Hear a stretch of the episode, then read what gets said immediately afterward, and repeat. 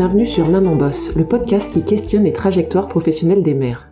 On oppose souvent le monde du travail et la maternité comme s'il s'agissait de deux univers incompatibles.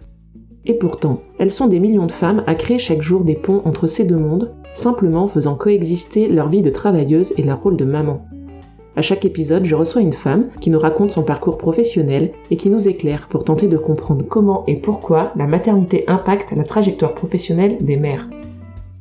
Dans cet épisode, nous allons faire la connaissance de Jennifer pour qui le travail a toujours eu une place centrale. Elle a grandi avec l'idée que pour s'en sortir dans la vie, il n'y a qu'une voie possible, bosser, encore et toujours. Jennifer n'a pas fait de longues études et s'est battue pour sortir des jobs alimentaires, de son milieu social, de son quartier. Animée parfois par un esprit de revanche, Jennifer s'est construite avec, par et pour le travail, au point d'en faire sa spécialité en créant une boîte dans le domaine des RH. Dans le travail, Jennifer a connu des hauts et des bas, jusqu'au burn-out. Cet épisode douloureux et la naissance de sa fille l'ont poussée à reconsidérer la place du travail dans sa vie, à s'écouter, à prendre du temps pour elle. Et cette profonde remise en question lui a plutôt réussi puisque c'est l'année où elle a le moins travaillé que Jennifer a réalisé son meilleur chiffre d'affaires. Je vous laisse découvrir la trajectoire de Jennifer. Jennifer, bienvenue sur le podcast Maman Boss. Est-ce que tu peux nous dire de qui tu es la maman et dans quoi tu bosses? Bonjour Marie, euh, bah, je suis la maman d'une petite fille euh, qui a bientôt 3 ans. Et dans quoi je bosse? Je suis euh, une sorte de slasheuse multi-activité, donc je fais du recrutement, je fais aussi de la consultation dite boost. J'accompagne les individus dans la réalisation de leurs projets professionnels pour qu'ils soient alignés à leur vie personnelle. Et j'accompagne aussi les porteurs de projets à la réalisation de leurs projets. Alors je te propose qu'on reprenne l'histoire au tout début pour comprendre comment tu en es arrivé à ce parcours et à cette diversité d'activités. Au tout départ, comment s'est passée ton entrée dans la vie professionnelle? Euh, moi, je viens d'un milieu populaire, donc euh, la culture dans laquelle j'ai baigné euh, enfant, c'était euh, que le travail c'est euh, nécessaire, c'est important pour la survie. Et j'ai baigné avec la précarité, donc bah, le travail c'était un peu le tout quoi. Et j'avais une maman qui galérait dans, le travail, qui a, perdu très souvent son emploi. Donc ça avait pris une place très très importante dans ma vie et donc, euh, j'ai travaillé pour la première fois. Bah, j'étais toute petite, j'étais une enfant. Je voulais quelque chose, je me souviens plus quoi. Et euh, ma mère m'a dit, bah, il faut que tu gagnes de l'argent, euh, il faut que tu te débrouilles pour trouver le moyen de t'offrir ça. Et elle m'a parlé du travail. Bah, j'ai eu pour idée de distribuer les journaux gratuits qu'il y avait dans les boîtes aux lettres à tous mes voisins. Et j'ai fait du porte-à-porte. Je devais avoir, je sais pas moi, peut-être 5-6 ans pour gagner mon argent. Et là, on m'a expliqué que c'était euh, pas correct, qu'on pouvait pas faire ça. Et du coup, après, j'ai fait des dessins que j'ai voulu vendre en porte-à-porte à mes voisins.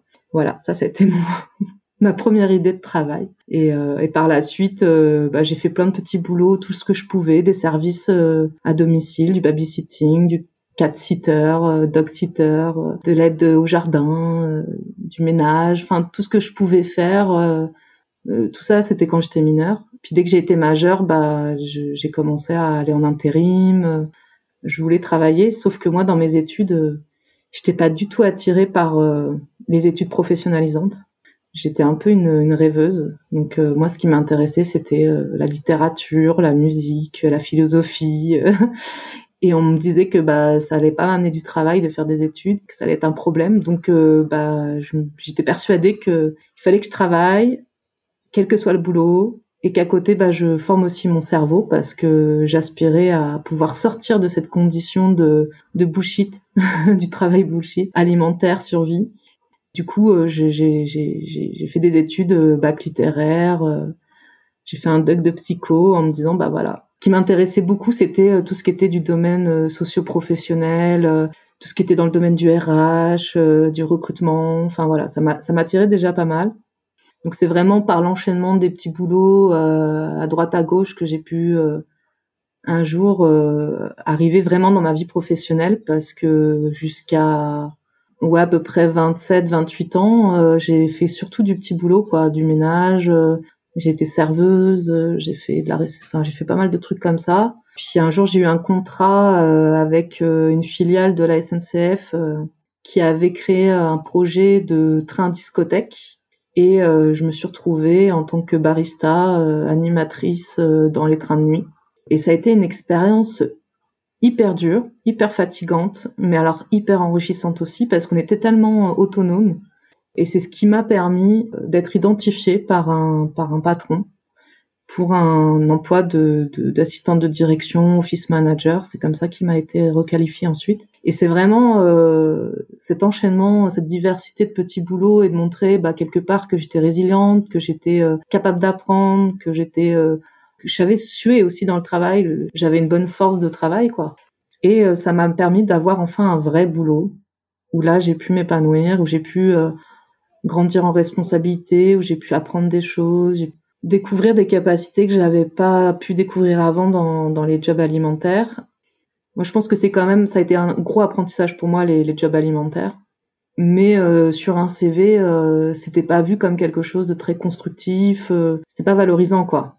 Et c'est vraiment ce patron-là qui a regardé les choses autrement, qui s'est dit tiens, il y a une personnalité derrière, ça je peux pas l'apprendre à quelqu'un, je peux pas apprendre le savoir-être, mais je peux lui apprendre des compétences. Et avant moi, il avait eu souvent des, des personnes qui sortaient d'écoles, de grandes écoles, diplômées et tout, à qui il n'arrivait pas à leur apprendre le savoir-être. Et du coup, avec moi, il s'est dit, je vais tenter, euh, je vais tenter autrement, quoi. Il a été mon mentor, quoi, après pour euh, pour plein d'autres choses.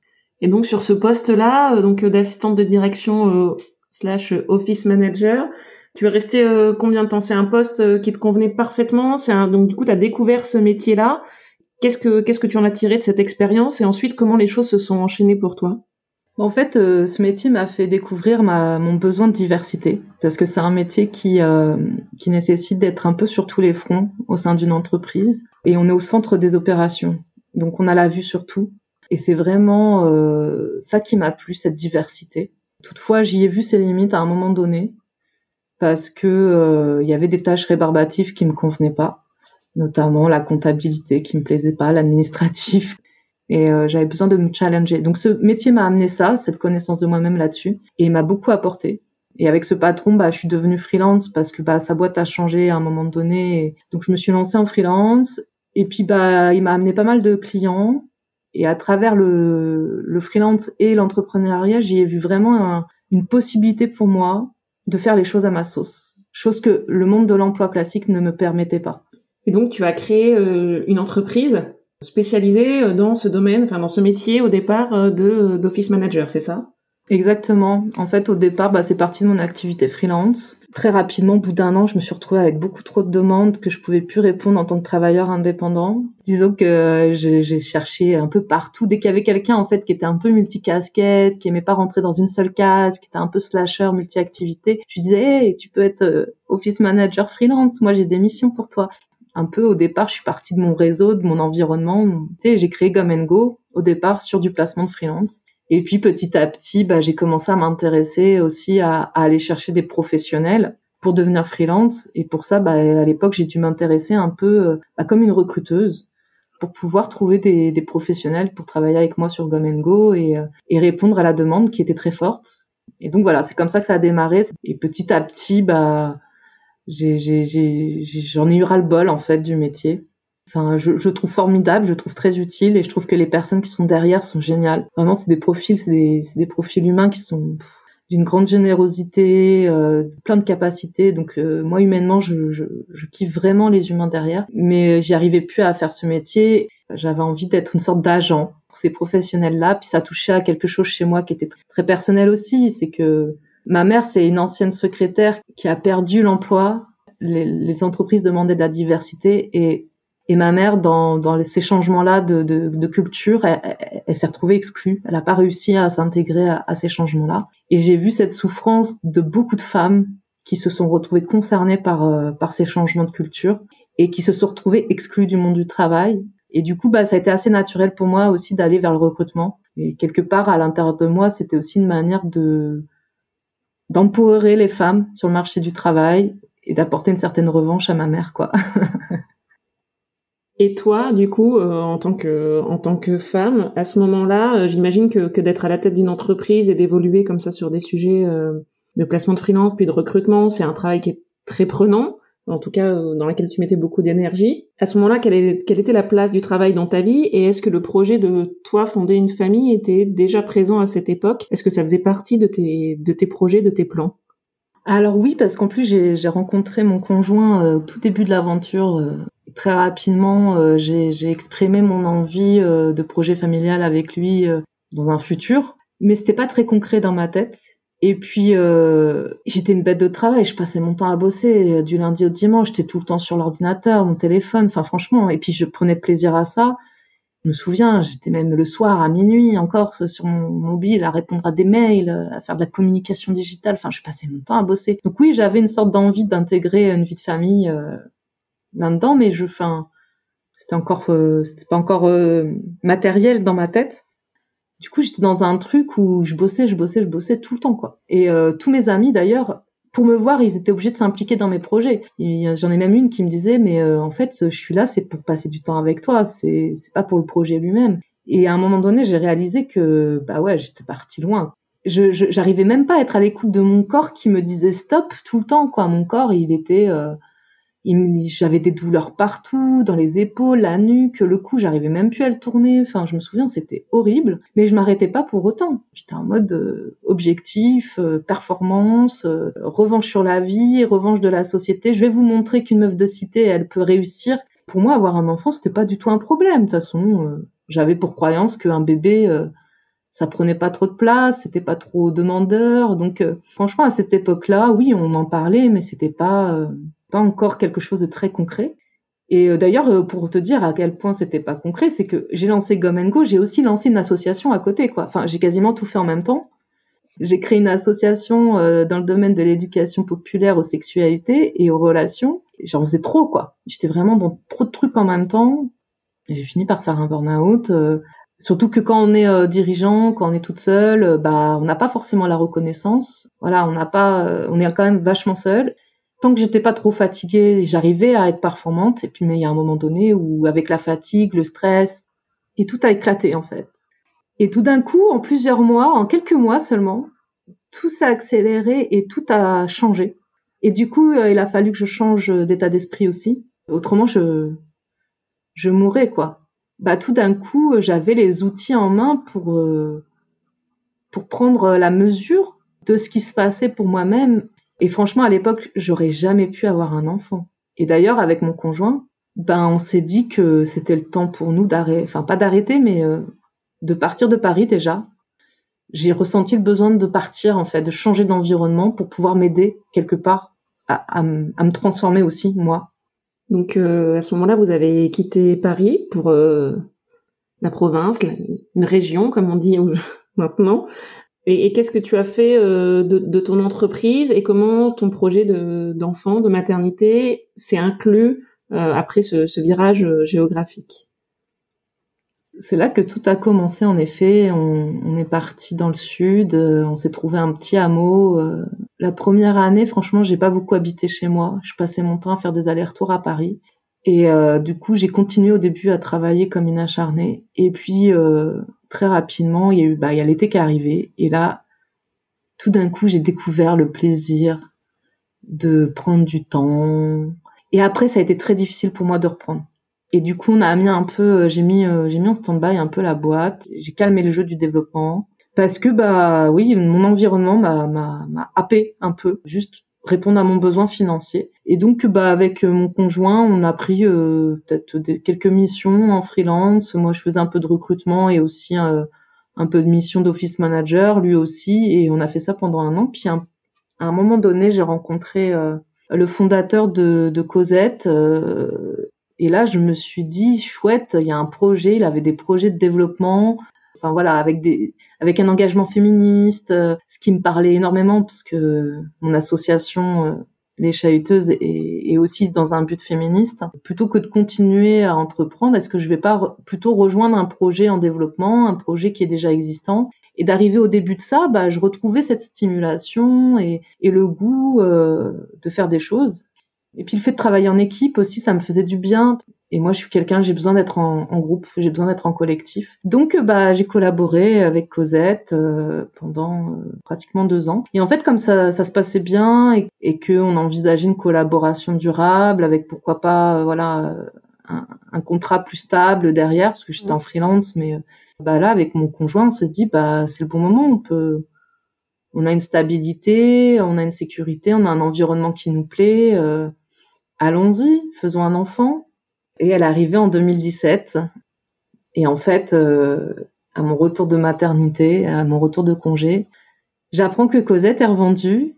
Et là, j'ai plus de boulot. Voilà. Donc ça a été un retour. Euh, c'est quelque chose, une actualité que tu n'avais pas spécialement suivie pendant ton congé. Donc j'imagine qu'au retour, ça a été un vrai choc. Ouais, avec le recul, je me dis que j'aurais pu un peu le sentir parce que je savais euh, un petit peu qu'il y avait ce risque-là. J'étais au courant quand même qu'il y avait euh, cette possibilité-là. Mais euh, Grégory, en tant qu'entrepreneur qui tient à son projet et qui, cherche à tenir son, à, faire grandir son bébé, je pense que il m'a donné tellement, il était tellement lui-même dans l'espoir et dans la dynamique de, de foncer, d'y aller et tout. Et moi, j'ai la même dynamique que lui, que finalement, j'ai pas trop vu ce, ce côté-là, euh, la possibilité de rachat, et je me suis accrochée à ce côté, euh, on y va, on développe, on, y, on essaye, quoi, on teste, on y va. Et donc oui, ça a été un gros choc. Et comment tu as réagi euh, quand tes plans se sont pas réalisés tout de suite? Sur, sur quoi t'as rebondi? Comment t'as envisagé l'avenir? T'as as recherché un poste, t'as relancé ton entreprise, t'as... Tout ça à la fois. j'ai tout essayé, franchement. Bah en fait, euh, j'ai vécu une maternité qui était très difficile. Ma grossesse a été, même si j'ai pris quand même 45 kilos, après l'accouchement, j'ai fait une pneumonie. Donc euh, j'ai passé deux mois où j'étais crevée, mais crevée, déconnectée de tout. Oh, grosse claque et j'avais aucune force. Là, tout d'un coup, l'inconnu, mon conjoint n'avait pas de travail. Tous les deux, on était travailleurs indépendants, donc pas de chômage, pas d'aide sociale. On a été voir des assistantes sociales, rien du tout n'était possible pour nous. Tout d'un coup, bah ouais, euh, moi j'avais mis ma, société en sommeil parce que je pensais que j'allais euh, m'investir avec Cosette, donc j'avais arrêté euh, complètement l'activité. Je m'en suis voulu. C'était pas certain finalement, c'était pas sûr évidemment puisque j'étais travailleur indépendante, j'avais pas de contrat, enfin il y avait il y avait rien de certain et euh, je savais qu'il y avait une prise de risque, mais j'avais pas voulu le voir. Donc euh, bah on s'est mis à chercher du travail, mon conjoint et moi.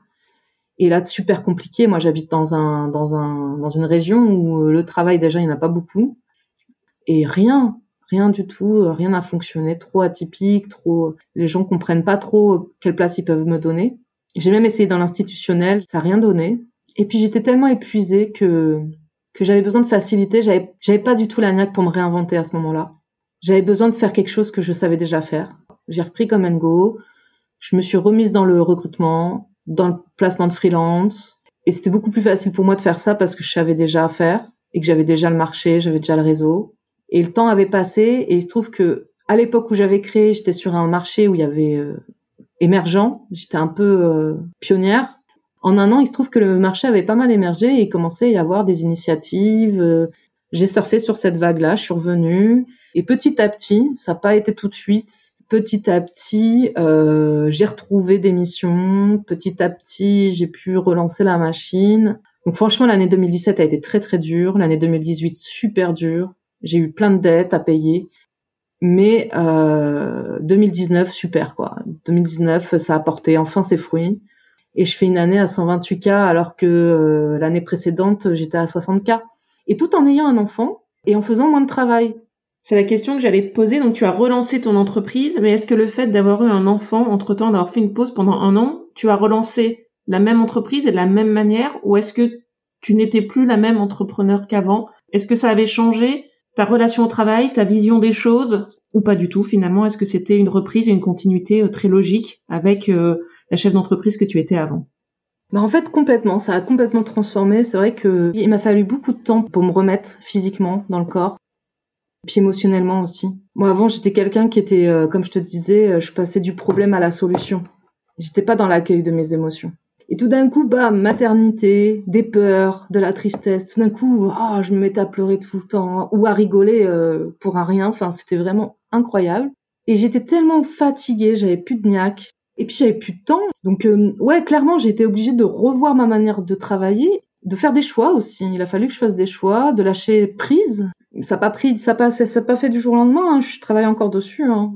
Et puis j'ai découvert que euh, j'étais capable de produire mieux en travaillant moins. Moi, ça c'est vraiment ça ma révélation parce que avant je pouvais bosser euh, du matin au soir, du lundi au dimanche. Et une fois que j'ai eu l'enfant, je pouvais bosser que quand elle faisait des siestes. Et euh, j'ai une enfant qui aime pas trop dormir, donc autant dire que j'ai pas eu souvent des siestes dans lesquelles je pouvais travailler. Mais je me suis rendu compte que waouh, je pouvais être super productive en une heure, alors qu'avant je faisais la même chose en quatre heures. Et en fait, j'ai appris à prioriser, j'ai appris à mieux m'organiser, à aller à l'essentiel, à arrêter de me disperser, à ouais, à rester focus, à me concentrer. Enfin vraiment, il y a plein de choses qui se sont fait hyper naturellement. J'ai même pas eu besoin d'être consciente du truc.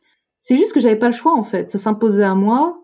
J'avais pas l'énergie, j'avais pas le temps. Toutefois, il fallait quand même que j'ai du résultat. Comment euh, transformer euh, des semaines euh, de 60 heures en, en semaines de 20 heures en gros. Après, j'ai eu enfin une place à la crèche. Ça m'a vachement aidé quand même d'avoir la crèche.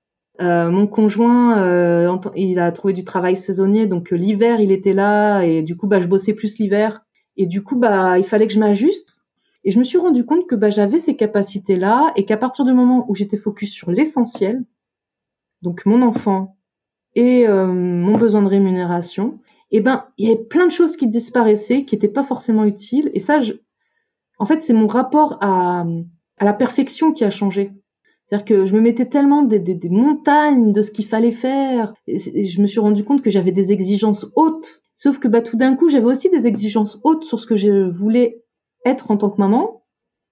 Euh, j'avais aussi des exigences hautes sur le type de d'éducation et, et de vie que je voulais lui apporter. Et je me suis rendu compte que bah, c'était pas compatible avec une vie de d'entrepreneur acharné en fait. Et je me suis rendu compte que je voulais être présente aussi. Moi, je croyais que je croyais que j'allais pas avoir envie, mais en fait si. En fait, j'ai découvert que j'avais envie d'être là.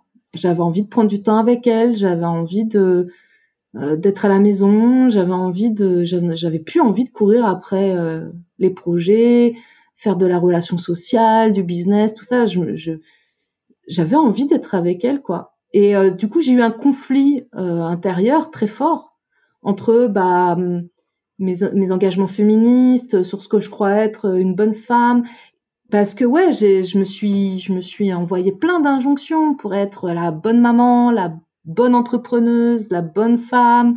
Et toutes ces injonctions, ça me mettait tellement sur les épaules que il a fallu que je lâche prise, il a fallu que je lâche du lest, que je sois honnête avec moi-même sur ce que je voulais vraiment et que je me détache de mes préjugés, de ce que je crois que les autres attendent de moi. Et petit à petit, je me suis rendu compte qu'en fait, bah, c'était ok, en fait, c'était cool. Et là, toute l'année dernière, c'est là où j'ai commencé à vraiment euh, prendre plaisir à cette alliance entre euh, entrepreneuriat et euh, enfant travailler deux trois heures par jour et c'est la meilleure année que j'ai faite quoi c'est ça qui est ouf c'est que je me suis rendu compte que en travaillant peu eh ben j'étais capable de la même chose et que je pouvais aussi prendre du temps avec ma fille et puis parfois de m'absenter, m'absenter une semaine pour aller euh, à des rendez-vous. La première fois où je suis partie, oh là là, le, le, le nœud dans le cœur, quoi. C'était pas facile. Hein. Mais en fait, euh, je, je, me suis rendu compte que ce qui me rendait heureuse, bah forcément, ça allait aussi avoir de l'influence sur elle. Et elle, elle était heureuse. Et maintenant, d'ailleurs, elle joue à travailler comme maman avec son téléphone et son ordinateur. Alors perso, je trouve pas ça génial. Mais, mais toutefois, enfin, je, je vois bien que finalement, tout ça, c'est dans ma tête, quoi. Et, et il était important que je trouve ce qui allait me rendre heureuse, ce qui allait me rendre bien, et que j'arrête de mettre des, des, des croyances, des préjugés, des trucs qui viennent de, de, de ce que je crois que les autres attendent de moi. Parce qu'au final, j'ai fait ça toute ma vie. Et l'année dernière, j'ai commencé à m'inculquer à moi-même, chose qui est hyper rare dans ma vie, de prendre du temps pour moi, rien que pour moi, pour ma gueule.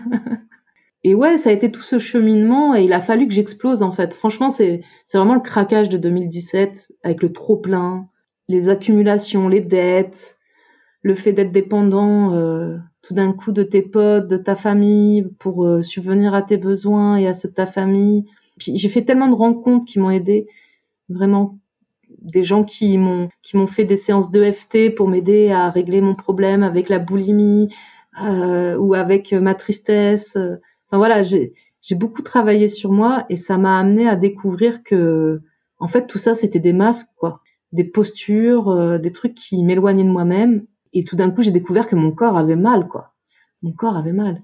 Et après, donc cette année 2019, donc qui a été un, tournant, une révélation, même presque hein, dans la façon dont tu en parles sur euh, sur ton rapport au travail, sur la place euh, de, ta fille, de, enfin voilà, de la maternité euh, dans ta vie, sur ta relation à ton corps. En 2020, maintenant, euh, après cette, cette première prise de conscience, comment tu envisages les choses? Comment tu as abordé le début de l'année 2020 Alors moi, c'est vrai que je, t'ai connu au début de l'année 2020 à travers un, un post sur LinkedIn qui a fait beaucoup de bruit. Tu dénonçais le sexisme ordinaire dans les recrutements, donc c'est forcément un message qui m'a interpellée puisque c'est une, cause euh, à laquelle je suis euh, extrêmement sensible. Euh, et pour toi, 2020, suite à cette prise de conscience de 2019, comment tu as abordé les choses dans ton entreprise et aujourd'hui, où tu en es? Pour toi, quels sont tes projets pour le futur? Suite à ce coup de buzz, en fait, j'ai découvert parce qu'avant sur LinkedIn, j'osais pas m'exprimer. C'était un réseau social sur lequel je me sentais pas du tout à l'aise. Et là, ce jour-là, euh, ce champion du sexisme que j'avais eu euh, m'a fait tellement euh, péter un câble, j'étais tellement en colère que je me suis lâchée. J'ai fait un post où je me suis vraiment lâchée. J'ai même pas réfléchi, j'attendais rien du tout, juste de sortir mon truc. Et c'est fou le buzz que ça a fait. J'ai eu énormément de soutien et, et j'ai réalisé que finalement, toutes ces années, toutes ces dix dernières années d'expérience en associatif, dans le féminisme, et puis ma vie aussi, qui est mine de rien euh, tournée sur la diversité, parce que moi-même j'en suis une, une, représentante de cette diversité. Les problématiques d'accessibilité à l'emploi, ce, tous les codes, les mascarades, tout ça, au final, les gens ils en veulent pas. J'ai reçu des, des, des, des milliers de témoignages quand j'ai écrit ce post des milliers de témoignages de gens qui m'ont parlé de ce qu'ils vivaient, de parce qu'il y a le sexisme, mais il y a aussi l'agisme, il y a aussi le racisme, et, j'ai reçu plein de témoignages et les gens me disaient merci de dire tout haut ce que, ce que tout le monde pense tout bas, personne n'ose en parler. Et là, je me suis rendu compte que finalement, j'avais nourri des capacités, j'avais nourri des réflexions, j'avais nourri des choses qui, qui étaient rares en fait dans cet univers-là et que j'avais euh, gagné en expertise, que j'étais plus juste, j'étais plus la jeune auto, euh, auto entrepreneur pas légitime qui sortait de nulle part et tout d'un coup, j'ai réalisé, ça m'a pris d'un coup comme ça, où je me suis dit, mais oui, j'ai ma place. J'ai droit de m'exprimer, j'ai droit de m'affirmer, j'ai droit de m'assumer, d'être qui je veux être et d'arrêter de jouer cette mascarade. Et, ce buzz m'a vraiment fait du bien parce que ça m'a fait gagner confiance en moi sur euh, mon côté euh, différente, tout simplement parce que j'avais peur d'être euh, d'être moi-même avant. J'avais peur de pas être acceptée, de pas avoir de clients et tout. Et en fait, tout d'un coup, des grands dirigeants d'entreprises me disaient si un jour j'ai un recrutement à faire, c'est par vous que je veux passer. Waouh Et ça m'a ça m'a vraiment fait du bien. Alors j'y ai vu un risque aussi parce que ça m'a restimulé dans mon envie de faire plein de trucs. Mais maintenant je me sens mieux outillée. Je suis mieux outillée quand même pour le voir quand ça arrive et, faire gaffe. Et en fait, bah avec le, il y a eu le Covid 19 aussi qui est arrivé. Mine de rien, ça arrivé assez vite derrière. Hein. Avec le Covid 19, en fait, j'ai vu une opportunité pour dire stop. Alors déjà d'une, ma boîte, elle pouvait pas survivre à deux mois sans rentrée financière et tous mes clients du jour au lendemain, ils ont tout gelé. Donc euh, il y avait une réalité économique déjà d'une qui faisait que bah c'était soit je me sacrifiais encore pour faire survivre euh, la boîte, soit je sacrifiais la boîte pour me faire survivre moi. Et j'y ai vu l'opportunité d'arrêter avec Go Go. Du coup, j'ai pris la, la décision de, d'arrêter de, me cacher derrière une marque et d'être de redevenir moi-même. Et je me suis dit, mais quoi de mieux que d'être travailleur indépendante, d'être à mon nom, propre, pour représenter qui je suis et ce que je fais et les capacités, les talents que je peux apporter aux autres. Donc, bah, ça a été deux mois très bénéfiques. Le fait de prendre du temps pour moi, pour ma famille, c'était génial, franchement. Euh, je faisais deux heures de Reiki par jour. Euh, je jouais avec ma fille. Euh, franchement, c'était cool. J'ai adoré. Et donc, bah, je me suis créé une casquette de recruteuse humaniste pour l'instant et chahuteuse d'entreprise. bon, on verra, peut-être que ces noms-là changeront, mais euh, pour l'instant, voilà, c'est ça. Et surtout, bah, j'ai pris, j'ai pris conscience parce qu'à force d'échanger avec plein de gens qui m'ont contacté pour parler avec moi, je me suis vraiment rendu compte que j'avais une position très privilégiée dans le sens où, euh, fait, j'ai une vision, une veille et un réseau qui est aussi bien sur l'entrepreneuriat, le monde de l'emploi, le monde social, le féminisme, la philosophie, les sciences humaines, le développement personnel, la psychologie, bah j'avais euh, j'avais des trucs à dire importants et, intéressants et que et qu'aujourd'hui je pouvais devenir une consultante et que je pouvais être euh, expert sur le sujet de la diversité et de l'inclusion en fait. Et je veux faire du lien entre le social et euh, le business et je veux faire du lien entre le perso et le pro parce que tout ça ça s'imbrique. Et d'ailleurs je le vois moi dans ma vie hein. euh, j'ai rencontré des office managers par Gom Go qui sont venus dans les chahuteuses qui sont même parfois j'ai même rencontré des gens chez Cosette qui sont venus travailler avec moi dans Gom Go ou même dans les chahuteuses. Tout se mélange. Et en fait les marques les, les structures tout ça je me suis rendu compte qu'en fait c'était juste euh, c'est un moyen de pouvoir être compris de l'extérieur. Mais moi, ça m'a, ça m'a aliéné en fait. Ça m'a, ça m'a fait euh, créer des, des, cases aussi malgré moi.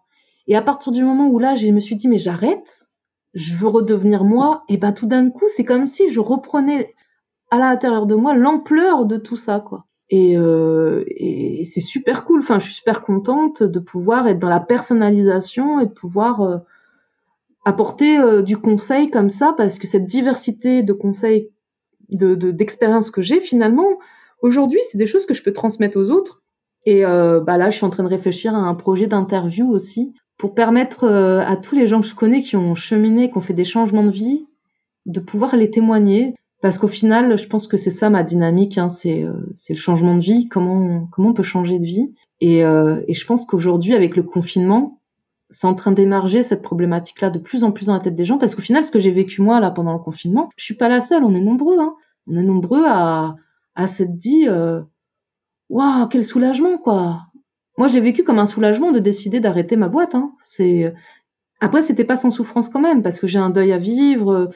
Il y a quelque part euh, les...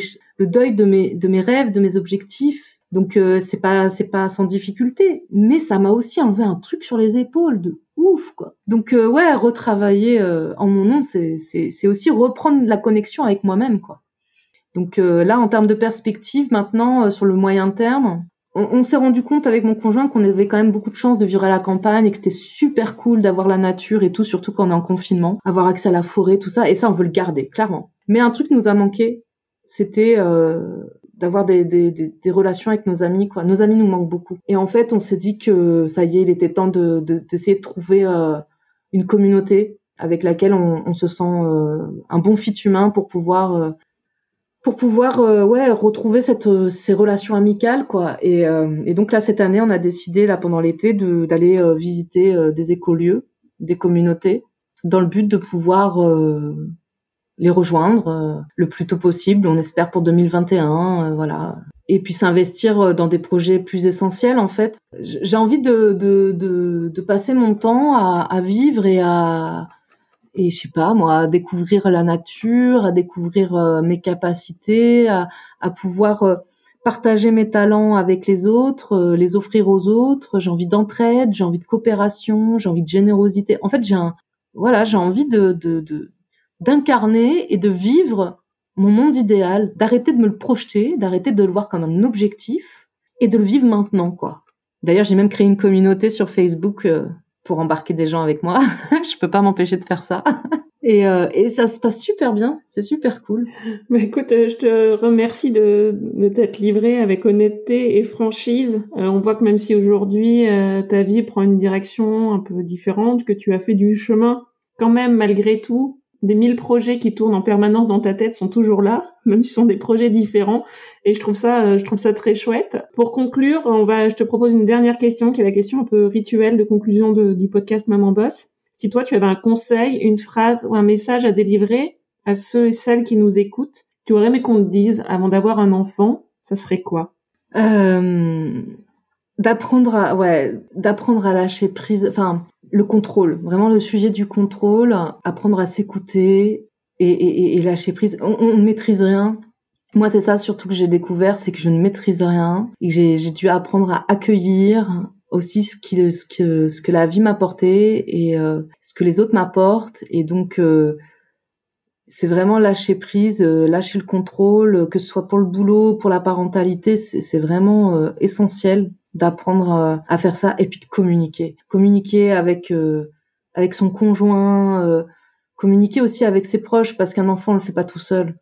je me suis aussi rendu compte de ça, c'est que je, je, je, suis pas toute seule dans cette parentalité. Il y a, il y a mon conjoint, il y a aussi les, les, les grands-mères, il y a aussi, au final, mes amis aussi sont impliqués. Ça a changé des choses pour plein de gens, pas que pour moi-même. Ça a changé des choses dans mes relations aux autres aussi Ça a impliqué mes collaborateurs aussi qui ont dû euh, changer leur rythme pour faire des réunions avec moi. Enfin, donc euh, ouais, cette communication, elle est hyper essentielle, pas dans le but de, de maîtriser, de contrôler, mais dans le but de se préparer et, euh, et d'être prêt à l'idée que ça va être un chamboulement, quoi. Ça va être un chamboulement, et puis bah l'enfant, il a son identité propre, il a sa personnalité. Si vous avez un enfant comme moi qui aime pas dormir, bah toi t'as beau dire que euh, tu vas travailler pendant ces, heures de sieste, bah si l'enfant dort pas, bah tu dois te démerder. Donc bah lâcher prise et, euh, et accueillir le fait que bah en final euh, moi, j'ai eu des clients qui m'ont surprise quand je leur disais ah, je suis désolée, je suis avec mon bébé à côté, euh, je dois, je peux pas rester trop longtemps au téléphone, qui ont été hyper gentils, accueillants et qui m'ont pas jugé quoi. Et ça, euh, c'est un truc qui me faisait super flipper avant. En fait, non, je peux assumer, je peux assumer, ça se passe bien. Euh, donc lâcher prise, ouais. On n'a pas le contrôle. non, on n'a pas le contrôle, effectivement. Que ce soit euh, dans nos rôles de maman ou dans nos dans nos vies professionnelles, on n'a pas toujours le contrôle. Et effectivement, je pense que c'est un un très beau message à délivrer. Je te remercie encore euh, de m'avoir fait confiance euh, pour cette euh, pour cet entretien et de t'être de t'être livré avec autant d'honnêteté. Merci beaucoup. Merci Marie.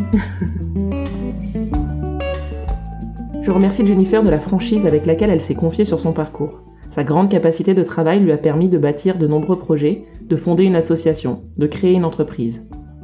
Un burn-out, la perte d'un emploi et un enfant plus tard, elle a fait le choix de mettre un terme à son entreprise, en pleine conscience et de manière assumée. Aujourd'hui recentrée sur elle-même, elle s'est créé un titre sur mesure, recruteuse humaniste et chahuteuse d'entreprise, qui lui va si bien. Mille et un projets continueront sans doute à tourner encore pour toujours dans la tête de Jennifer, mais elle sait désormais la place qu'elle doit leur accorder pour ne pas s'oublier, ni elle ni sa famille, afin de rester en phase avec qui elle est. Je vous donne rendez-vous dans deux semaines pour un nouvel épisode, et d'ici là, Maman bosse